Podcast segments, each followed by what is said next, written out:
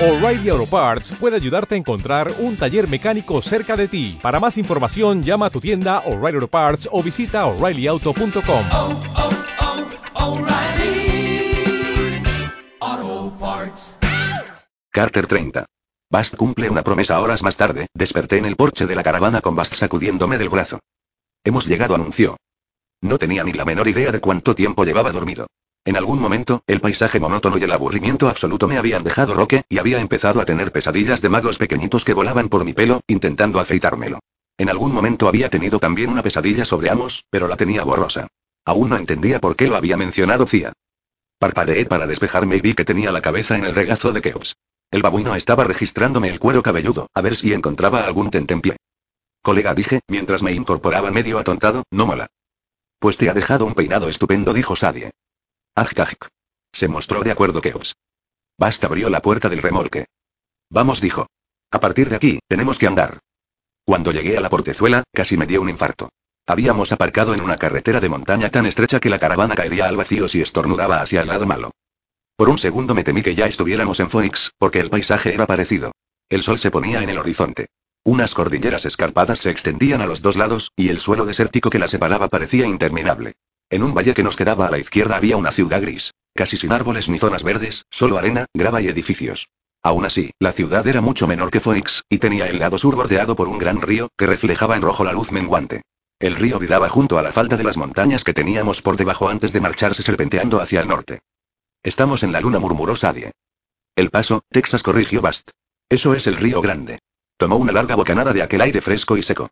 Una civilización fluvial en pleno desierto. En realidad, igual que Egipto. Un, bueno, menos por el hecho de tener México al lado. Creo que este es el mejor lugar para convocar a Neftis. ¿De verdad crees que nos soplará el nombre secreto de Set?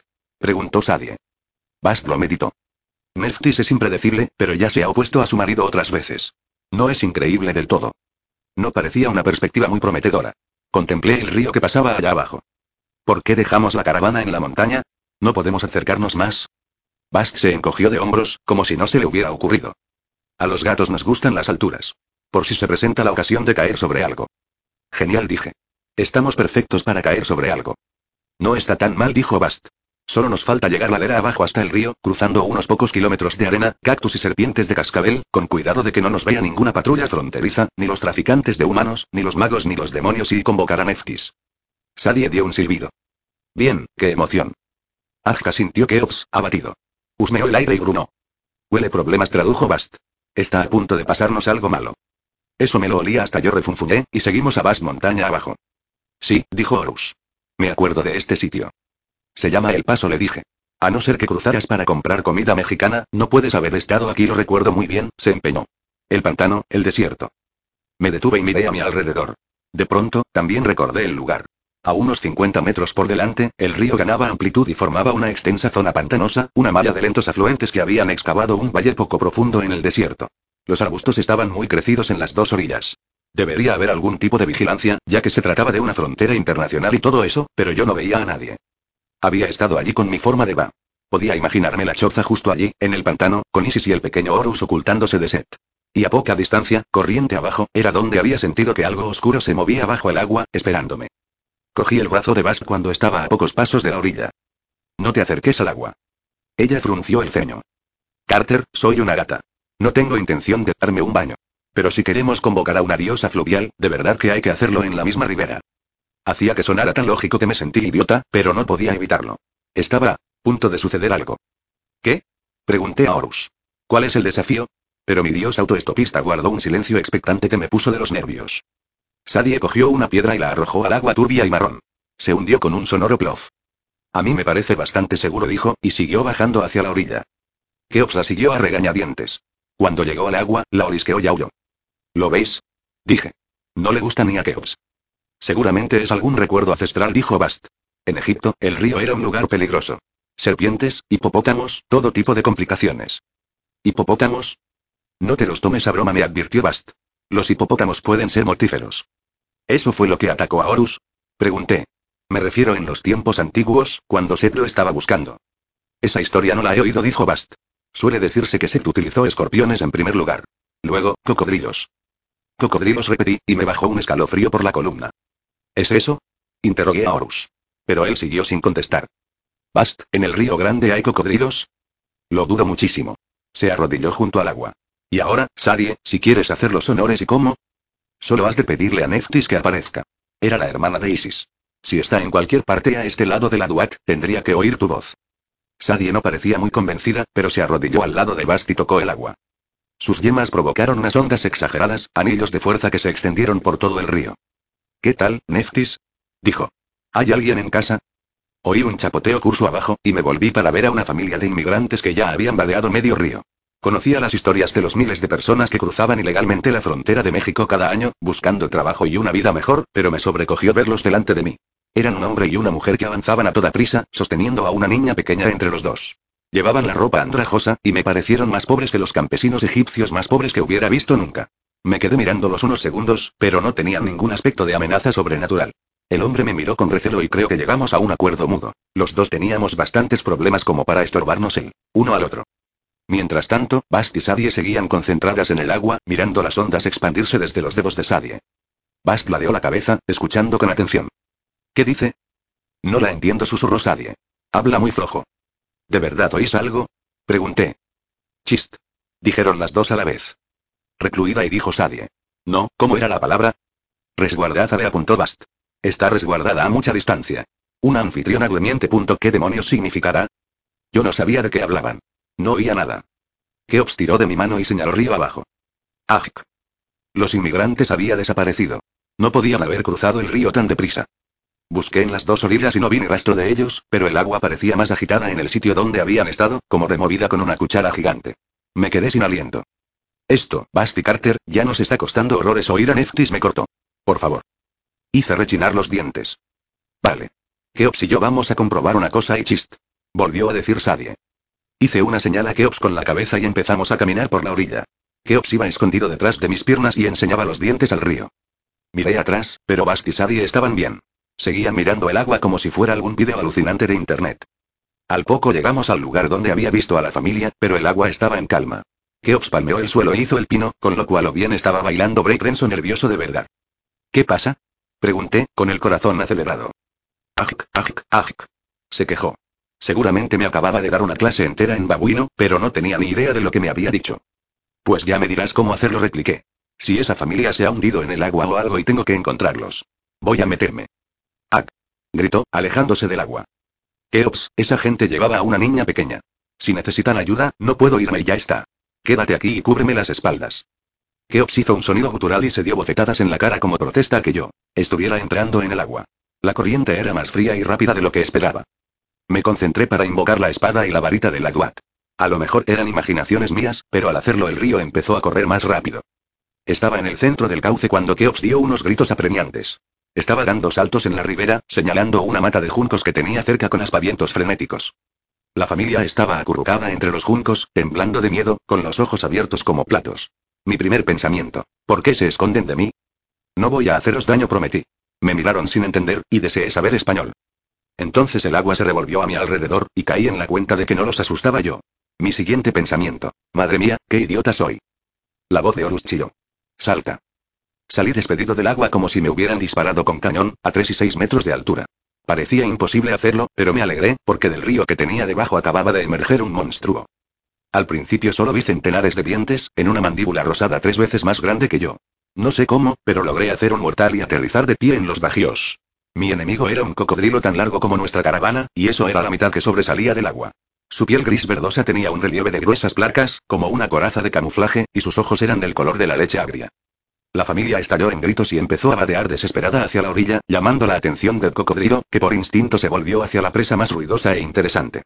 Siempre había pensado que los cocodrilos eran lentos, pero, cuando arremetió contra los inmigrantes, nunca había visto a un animal tan veloz. Aprovecha la distracción, me apremió Horus. Colócate detrás y dale un buen tajo. Lo que hice fue gritar. Sadie, Bast, ayuda. Y lanzar mi varita. Mal tiro. La varita tocó el río justo delante del cocodrilo, rebotó en la superficie como una piedra, le atizó entre ceja y ceja y volvió disparada a mi mano. Me extrañaría que le hubiera hecho algo, pero el cocodrilo me echó un vistazo, molesto. O también puedes darle un azotito con un palo, murmuró Horus. Me lancé a la carga, gritando para mantener la atención del animal centrada en mí. Por el rabillo del ojo vi cómo la familia trepaba por la ribera, a salvo. Keops iba corriendo detrás de ellos, gesticulando y gritando para guiarlos a un lugar seguro. No, me quedó claro si huían del cocodrilo o del monoloco, pero me daba igual mientras no pararan de correr. No veía cómo estaban Bast y Sadie. Oí gritos y chapoteos detrás de mí, pero, antes de poder girarme, el bicho atacó. Salté a la izquierda mientras trazaba un arco con la espada. El filo rebotó en la piel del cocodrilo. El monstruo se volvió y se arrojó hacia mí, y su hocico me habría hundido la cabeza en los hombros si no hubiera levantado por instinto la varita, con lo que se estrelló contra un muro de fuerza y salió despedido, como si me protegiera una burbuja gigante de energía. Intenté invocar al guerrero halcón, pero era muy difícil concentrarme mientras un reptil de seis toneladas intentaba partirme en dos de un mordisco. Entonces oí que Bast gritaba, no. Y supe al instante, sin mirar siquiera, que a Sadie le pasaba algo. La desesperación y la rabia convirtieron mis nervios en acero. Estiré el brazo de la varita y la muralla de energía se expandió, golpeando al cocodrilo con tanta fuerza que lo lanzó por los aires, fuera del río, hasta caer en la orilla mexicana. Salté mientras el animal aún estaba de espaldas, moviendo las patas y desequilibrado.